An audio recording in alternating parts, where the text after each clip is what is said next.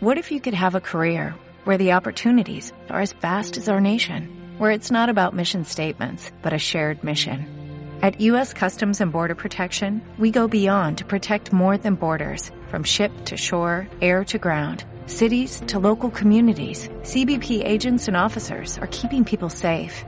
Join U.S. Customs and Border Protection and go beyond for something far greater than yourself. Learn more at cbp.gov/careers.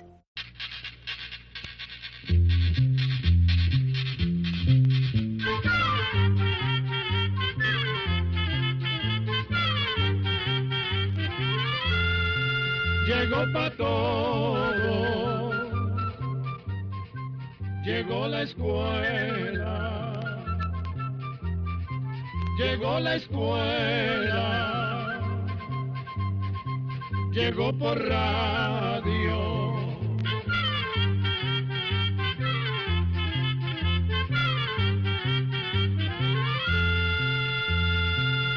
Oigamos la respuesta. Es el programa que les trae a ustedes el Instituto Centroamericano de Extensión de la Cultura, ICQ. Amigos, ¿cómo están ustedes? Bienvenidos a otra emisión de Oigamos la Respuesta que transmitimos a través de esta emisora.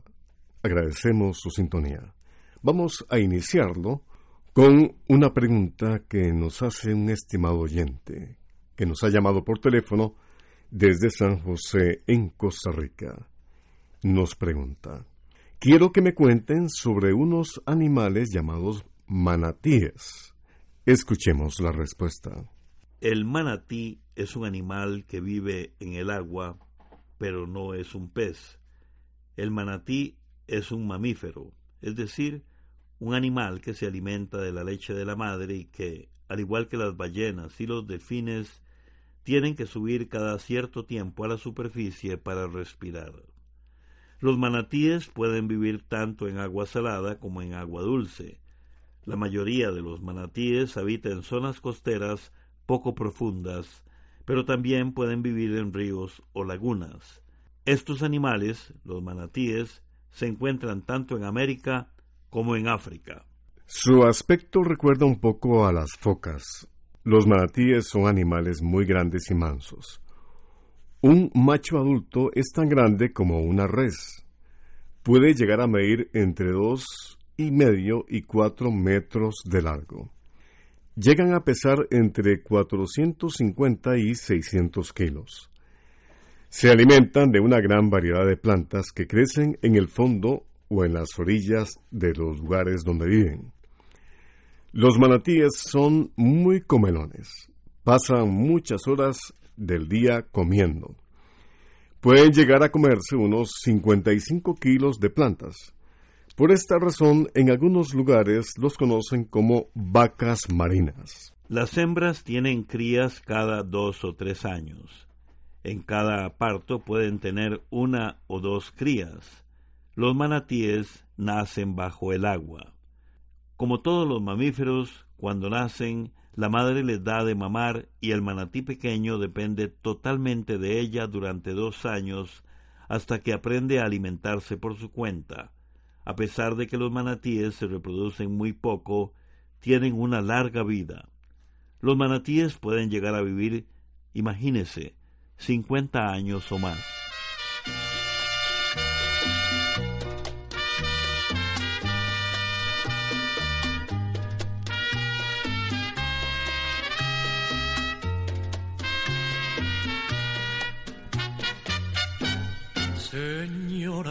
Bonita, hay algo en su boca.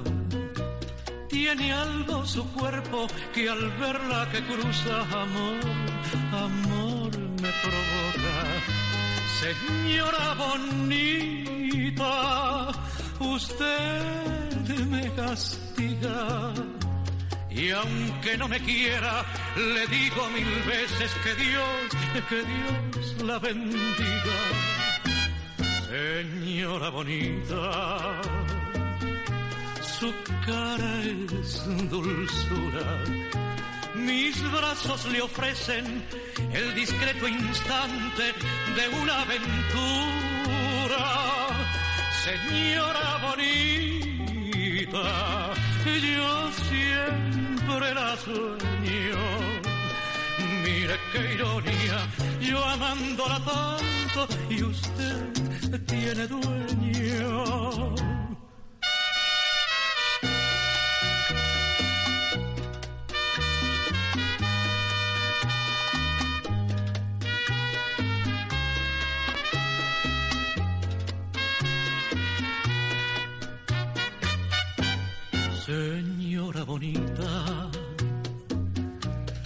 Hay algo en su boca. Tiene algo su cuerpo que al verla que cruza amor, amor me provoca.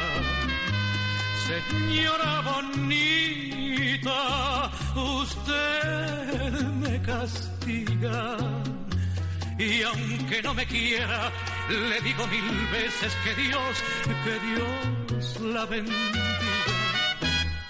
Señora bonita, su cara es dulzura. Mis brazos le ofrecen el discreto instante de una aventura. Señora bonita, yo siempre la sueño.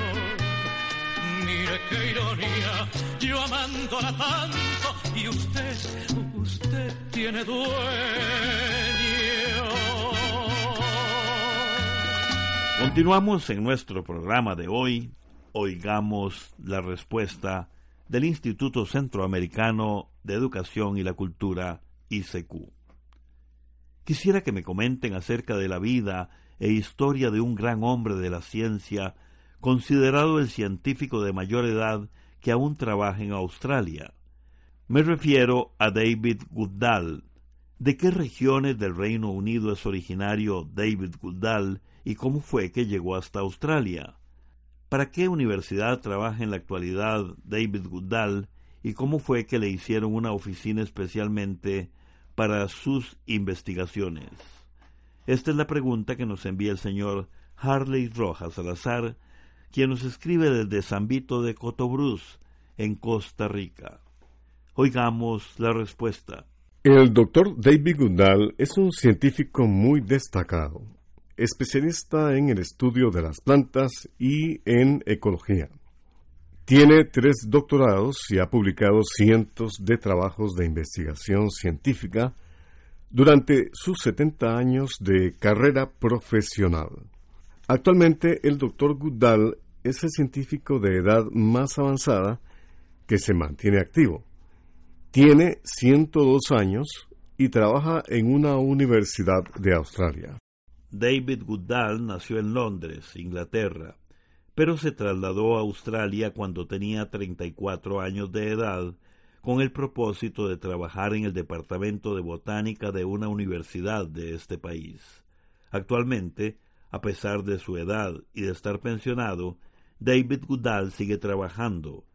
Va a la universidad donde hace trabajo de investigación y ofrece gratuitamente consejos a estudiantes que están por graduarse. Vamos a contarle que el año pasado, 2016, las autoridades de la universidad le pidieron dejar su oficina y trabajar desde su casa, pues, según dijeron, estaban preocupadas las autoridades por los riesgos que corría al trasladarse desde su casa hasta la oficina. Pero el doctor Goodall no estuvo de acuerdo. Dijo que él quería seguir estando en contacto con los profesores y alumnos. Finalmente lograron encontrar una casa cercana a la universidad, lo cual le permite seguir trabajando y ser parte de la vida estudiantil. El señor Goodall está empeñado en mantener su mente activa hasta que la salud se lo permita. Él dice que actualmente las personas viven más y se mantienen más sanas, por lo que él opina que si una persona está en condiciones de trabajar y quiere seguir haciéndolo, deberían darle la oportunidad de hacerlo. Cree que cada caso debería ser juzgado individualmente, tomando en cuenta los méritos de la persona y su capacidad y dice que espera que su ejemplo sirva para que a otras personas también se les dé la oportunidad de seguir trabajando tanto tiempo como puedan hacerlo.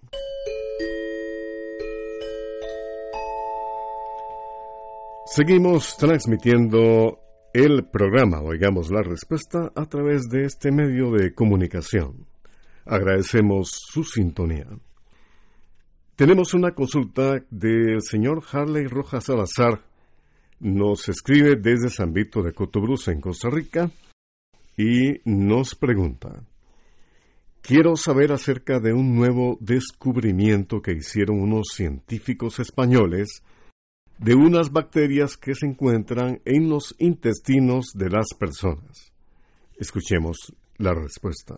Imagínese usted, don Harley, que los seres humanos tenemos una gran cantidad de bacterias en la piel, en la boca, en los intestinos y en otras partes del cuerpo. Esa clase de bacterias no son dañinas, sino que más bien nos ayudan a mantenernos sanos. Se calcula que la cantidad de bacterias que hay en los intestinos de un ser humano es como diez veces más grande que el número de células que forman el cuerpo humano. Eso es lo que suele llamarse flora intestinal. Las bacterias que viven de natural en el intestino delgado nos ayudan a digerir los alimentos, producen ciertas vitaminas y nos protegen del ataque de otros microbios.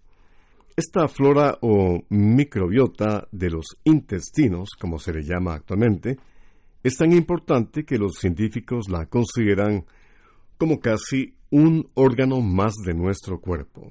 Los científicos se han dedicado a estudiar más a fondo a estas bacterias por el papel que tienen para evitar o bien tratar las diarreas, y también porque pueden ser de mucha ayuda para mejorar las defensas del cuerpo para controlar la cantidad de colesterol y hasta para evitar la aparición de tumores.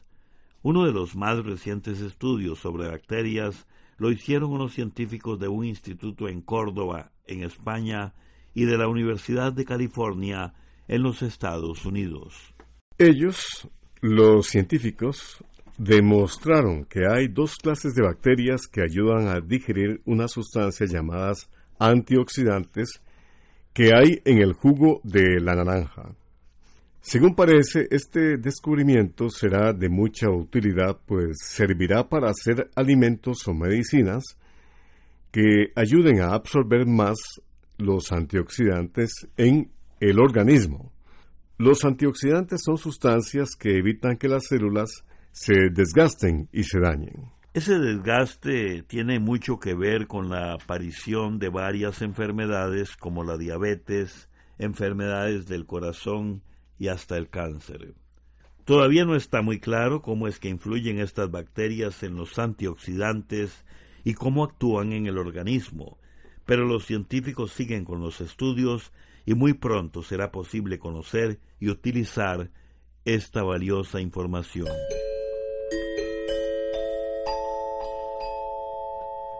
Oigamos la respuesta es el programa que compartimos con ustedes. Muchas gracias por su atención y gracias también a este medio de comunicación que lo difunde. El señor Isaac González Rovira nos envió un correo electrónico desde San Miguelito, Panamá, con la siguiente consulta. Existe una canción infantil cubana que se llama El perrito chino ¿Quién escribió esta canción infantil, El perrito chino, y cuándo se escribió? ¿Cuáles son los artistas que lo han grabado, El perrito chino, y cuántas versiones y grabaciones existen de esta canción? ¿Cuál o cuáles fueron las primeras grabaciones de esta linda canción, El perrito chino? Oigamos la respuesta. Es difícil saber quién pudo haber escrito la canción El perrito chino. Lo que sí podemos decirle es que la mayoría de canciones infantiles tradicionales de nuestros países se originaron en España hace cientos de años. Esas canciones las trajeron los colonizadores españoles a nuestras tierras y se fueron pasando de generación en generación, como parte de las rondas o juegos en que los niños y niñas se toman de la mano y bailan. La canción del perrito chino es uno de esos casos. En Cuba, se conoce con la melodía de La Reina de los Mares, otra canción infantil tradicional muy conocida en España. Tampoco se podría saber cuántas versiones hay del perrito chino. Como le decimos, se trata de una canción que tiene cientos de años y por lo tanto puede tener variaciones en sus estrofas según el lugar en donde se conozca y se cante. Y posiblemente las primeras grabaciones de la canción El perrito chino surgieron hace más de cien años con los antiguos discos para fonógrafos que era como se les decía a los tocadiscos de aquel entonces.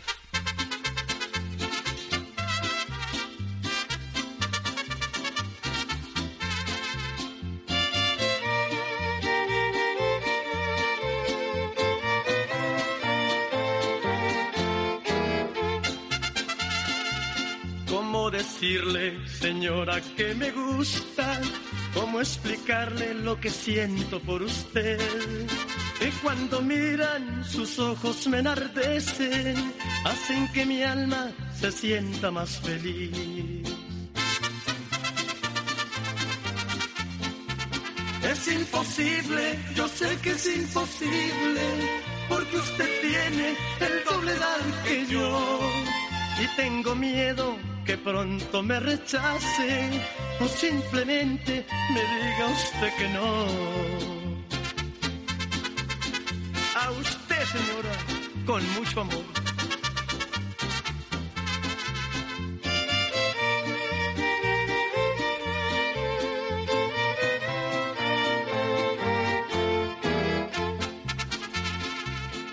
Sé que muchos la envidian cuando pasa y cualquier hombre la quiere conquistar. Porque su porte de dama me convence y yo no quiero que ocupen mi lugar. Usted señora me perturba mi sueño, usted me llena de gozo el corazón, como quisiera señora ser su dueño para llenarle su cuerpo de pasión.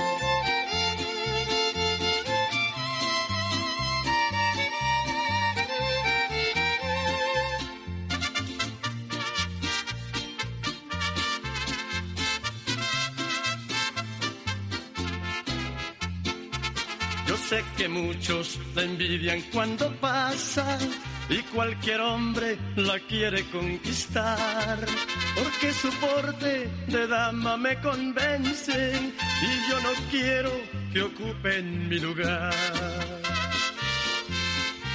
Usted señora me perturba mi sueño, usted me llena de gozo el corazón, como quisiera señora ser su dueño para llenarle su cuerpo de pasión.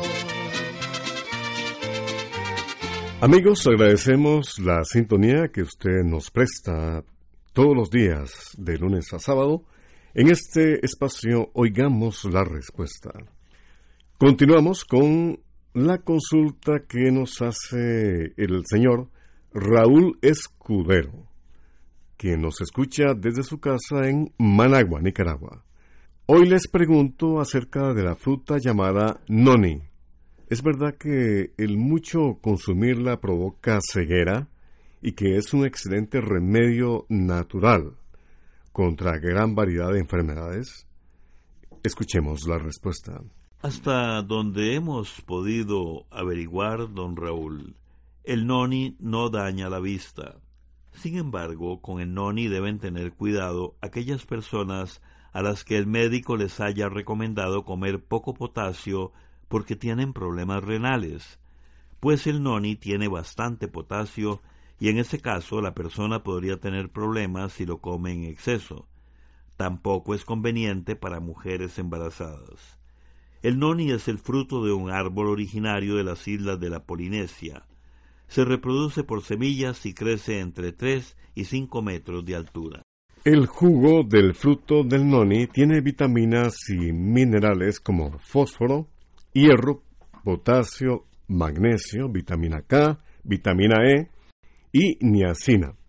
También tiene otras sustancias que estimulan el sistema nervioso, ayudan a combatir las alergias, los problemas digestivos y alivian las inflamaciones. Por lo tanto, sirve para aliviar estos males.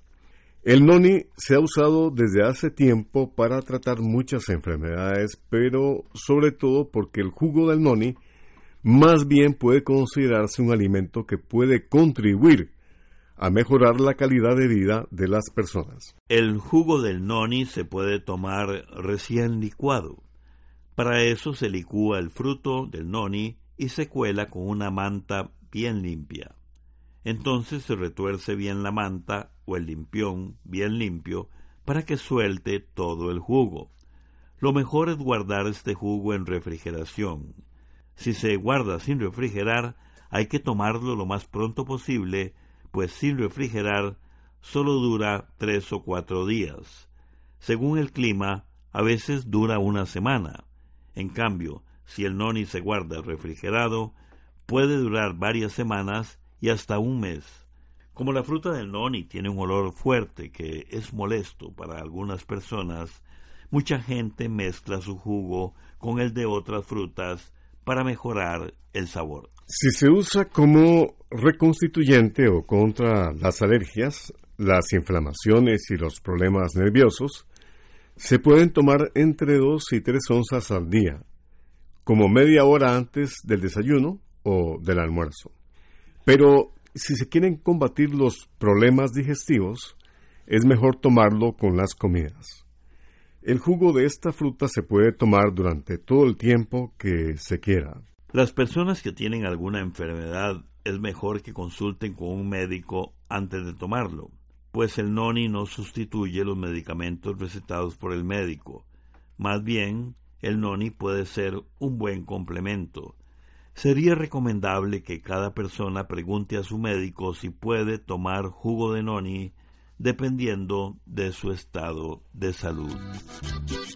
Y esta canción para todos los corazones enamorados, aquí te canta el dúo Sentimiento Serrano.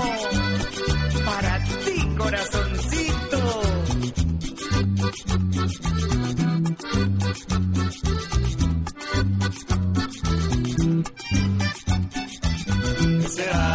Amorcito que no me ha venido a ver? ¿Qué será de mi amorcito que no me ha venido a ver?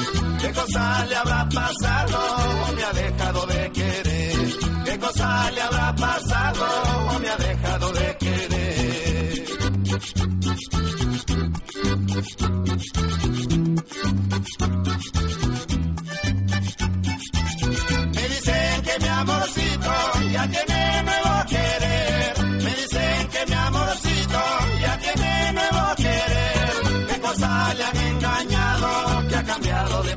Parecer?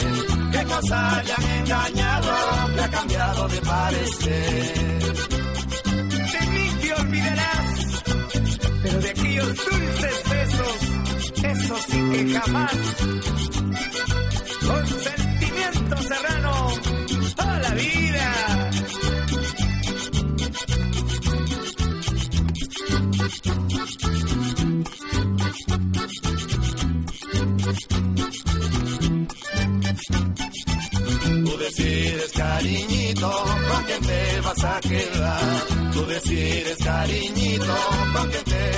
A. Pero eso sea mi brazo, jamás vas a regresar. Pero eso sea mi brazo, jamás vas a regresar. Para toda la linda gente de mi norte querido.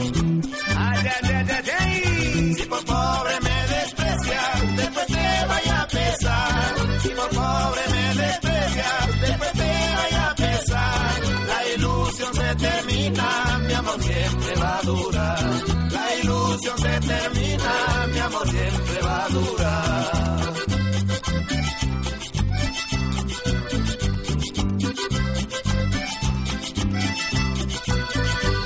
La ilusión se termina, mi amor siempre va a durar. La ilusión se termina, mi amor siempre va a durar. Continuamos en nuestro programa de hoy, Oigamos la Respuesta. Muchas gracias por su atención. Esta pregunta viene de Punta Arenas, Costa Rica. Un estimado oyente nos envió una carta desde la Perla del Pacífico con las preguntas que siguen. ¿Qué cálculos se tienen para este año 2017 en los precios internacionales del café? ¿Qué precios se estiman para el café de Costa Rica? Oigamos la respuesta. Vamos a decirle que el precio de un producto depende de muchas cosas, pero principalmente de la oferta y demanda del producto. La oferta es la cantidad que existe de un producto y la demanda es la cantidad de ese producto que quieren las personas. En el caso del café, el precio tiende a cambiar no solo de un mes a otro, a veces cambia de un día para otro. Por eso, precisamente, es muy difícil estimar o calcular cuáles serán los precios del café en las siguientes semanas o meses. Lo que sí se puede hacer es estimar la producción de la cosecha en un país, tomando en cuenta factores como la plaga de la roya, el cambio climático y fenómenos meteorológicos como el niño y la niña que hacen que las lluvias se atrasen y no se tengan a tiempo las cosechas. Para la cosecha 2016-2017 se pronostica que podría haber una ligera caída en la producción y que se recojan unos 2.206.900 fanegas, comparado con los 2.211.000 fanegas de la cosecha anterior, que además fue una de las mejores de los últimos años. Por lo tanto, se podría decir que al haber menos oferta, el precio podría subir un poco. Programa de Control 98. Así llegamos a un programa más de Oigamos la Respuesta. Pero le esperamos mañana, si Dios quiere, aquí por esta su emisora y a la misma hora. Mándenos sus preguntas al apartado 2948-1000 San José, Costa Rica. También nos puede llamar a los teléfonos 22 25 52 38 o 22 25 53 38 o mándenos un fax al 22 25 22 27. También le damos el correo electrónico isq.org.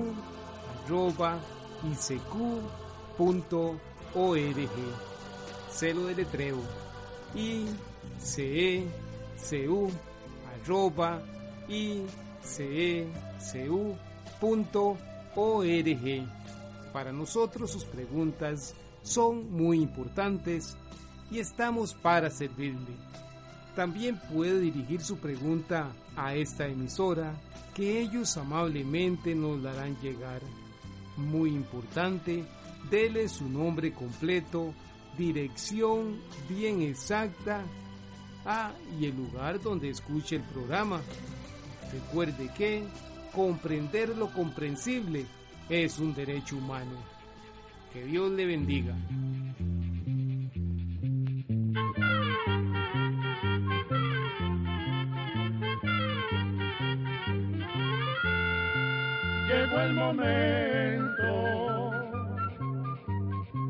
De despedirnos. Se va a la escuela, se va cantando.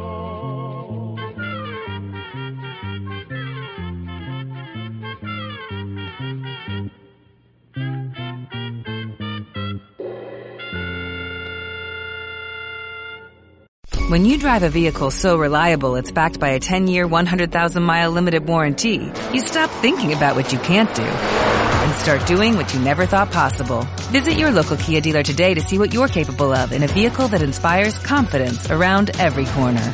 Kia, movement that inspires. Call 800-333-4KIA for details. Always drive safely. Limited inventory available. Warranties include 10-year 100,000-mile powertrain and 5-year 60,000-mile basic. Warranties are limited. See retailer for details.